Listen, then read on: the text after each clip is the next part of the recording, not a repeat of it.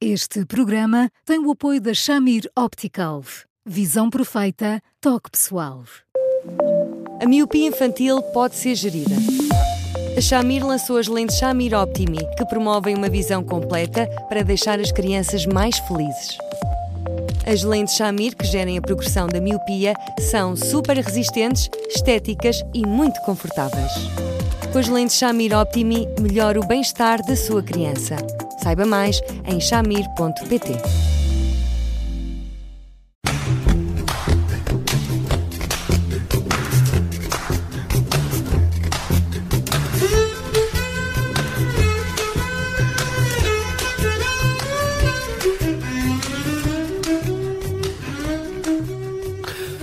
Hoje, no Porque Se Não é Resposta, falamos de dois temas que acabam por estar eh, ligados. Por um lado, o veto à regulamentação da procriação medicamente assistida.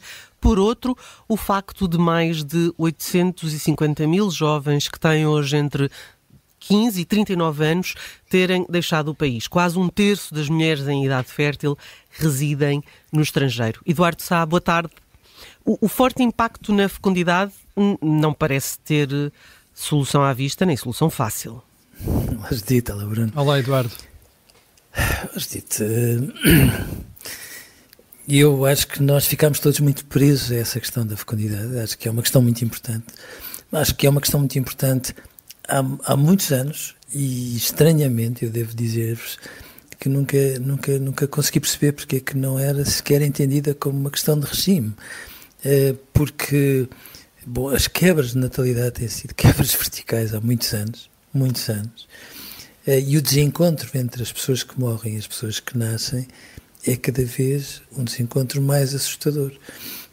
Se juntarmos a isto esta taxa de imigração que de facto é muito inquietante um, ehm, e que, enfim, eh, faz de nós um, um, um país com relações muito significativas com a imigração, mas agora com outro tipo de imigração que não é necessariamente dos jovens mais eh, ou melhor formados, mas é, é de jovens, ponto final, com esta particularidade.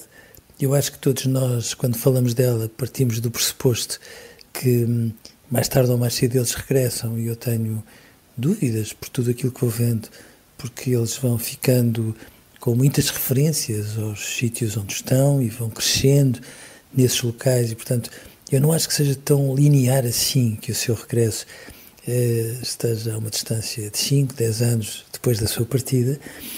E, portanto, tomando em consideração isto tudo, isto obriga-nos a perceber que eh, o mundo, obviamente, está a mudar. É claro que os jovens portugueses imigram muito, não acho que sejam os únicos jovens que imigram, porque, obviamente, eh, a formação que eles têm cada vez mais permite que hoje possam trabalhar aqui e amanhã num outro sítio qualquer, ou até sendo nómadas digitais, como acontece com tantos, eh, ajuda-nos a perceber que os países vão ser cada vez mais comunidades de nações, por isso fico atónito quando vejo algum discurso sobre os imigrantes que nós recebemos, porque evidentemente que esta mobilidade faz parte de um mundo que acaba por ser um mundo novo, completamente diferente e, que, e para o qual eu acho que tudo aquilo que nós vamos vendo da, da, da linguagem dos diversos partidos políticos parece não ter sido uh, perspectivada, cautelada, de alguma forma gerida a longo prazo. E, e depois vimos esta, esta questão da, da, da lei ser, ser vetada, mas eu acho que, apesar de tudo, é uma realidade à parte, porque não é, porque não é esta, esta percentagem de, de, de bebês que pudesse nascer deste modo que iria colmatar esta questão, que eu acho muito grave, muito grave, muito grave, uhum. porque a 20 anos de distância, 20 anos é depois da manhã, faz com que todo o sistema de saúde, de segurança social, etc., estejam bom, em apuros, porque, obviamente, um, começa a não ser possível alimentar aquilo que o envelhecimento da população acaba por exigir. Hum. Temos aqui vários problemas, Eduardo. Uh, este uh, número de 30% dos jovens uh, que partem é muito preocupante porque muitos deles partem não, não por escolha por uma opção, como o Eduardo referia, porque têm outras oportunidades de trabalho lá fora por causa das qualificações que têm, não é uma opção, é a única saída para muitos destes jovens. E depois há um outro problema que é uh, aqueles que ficam cá também não têm muitos incentivos ter, para ter filhos. É preciso resolver essas duas não, não, partes não. do problema. Não tem incentivos nenhums.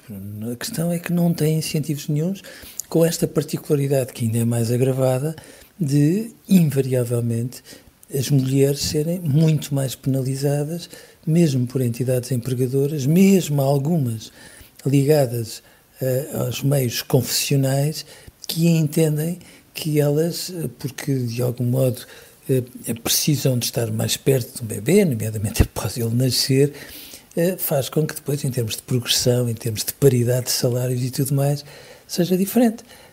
E, e, portanto, num contexto destes, de facto, eu acho que nós, sobretudo quando estamos em vésperas de campanha eleitoral, ou já estamos no meio dela, embora mal, enfim, ainda não assumida de forma aberta pelos partidos, depois eu acho quase escandaloso que os partidos, como, como se não percebessem aquilo que se está a passar, ficassem muito zangados porque os jovens não aderem à política, ou às vezes aderem aos discursos mais populistas ou aos votos de revolta.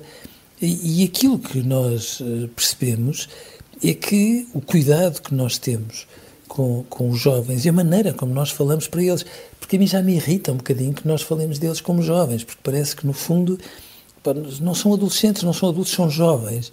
E são pessoas que têm horizontes claros, que têm direito a ter um futuro e tudo mais. E, e, e lá voltamos a coisas que já conversámos noutras circunstâncias, Bom, eles, muitos vão-se embora, mais de metade vive com os pais, 10% eh, destes jovens não estuda, não frequenta ações de formações e não trabalha, e, e pronto, e, nós vivemos com tudo isto como se não se estivesse a passar quase nada e não uh, trazemos isto para o discurso sério, com medidas sérias, aos mais diversos níveis. Outro dia estávamos aqui a conversar acerca dos incentivos que a Catalunha dá aos jovens que têm um primeiro filho e, quando nós os comparamos com aquilo que se passa em Portugal, é, é, é, um escândalo. É um escândalo e, portanto, nós não estamos a falar de um país super desenvolvido, estamos a falar dos nossos vizinhos. E quando nós não temos este tipo de cuidados de uma forma clara, não é paternalista, é séria. Bom, o que é que nós estamos à espera? Que eles vão embora mais depressa? Que eles se zanhem completamente com a política e com os políticos? uma vez que nós não somos nem sequer cuidadosos com o futuro que de algum modo lhe estamos a criar, porque somos nós que estamos a criar estas condições, e é aqui que eu não percebo onde é que anda a política, porque a política é isto, é ter uma ideia de mundo, de pessoas, de futuro e definir medidas de uma forma séria e lutar por elas e torná-las concretas e, e nós não sentimos nada disso acontecer. Mas o que é que seria preciso para que o poder político acordasse para este problema que, enfim, é, é um dos maiores problemas que o país tem. Um grande trambolhão uh, dos partidos fundadores da democracia portuguesa, que ainda por cima, pelos vistos, começa a desenhar-se em alguns aspectos, uh, e, é, e é uma tristeza, porque eu não, eu não acho que seja razoável que na política se reaja. Uh, há pessoas que fazem parte de gabinetes de estudo, Nada disto é uma novidade, nada disto é uma novidade. E o que eu acho curioso é que é preciso uma manchete, neste caso do Expresso, para que de repente os políticos digam isto está a acontecer e a questão deveria ser colocada ao contrário. Onde é que eles têm estado e qual é a credibilidade que eles merecem por ser preciso uma manchete para eles descobrirem que isto está a acontecer? Hum. Uh, bom, fica o aviso aqui também. Uh, Eduardo, uh, ficamos por aqui hoje, o nosso tempo chegou ao fim. Voltamos amanhã com mais um Porque Se Não É Resposta. Até lá, ouça-nos em podcast no site do Observador e escreva-nos para eduardosá.observador.pt. Eduardo, um grande abraço. Obrigada um grande abraço, e até amanhã. Um abraço, até amanhã, Eduardo.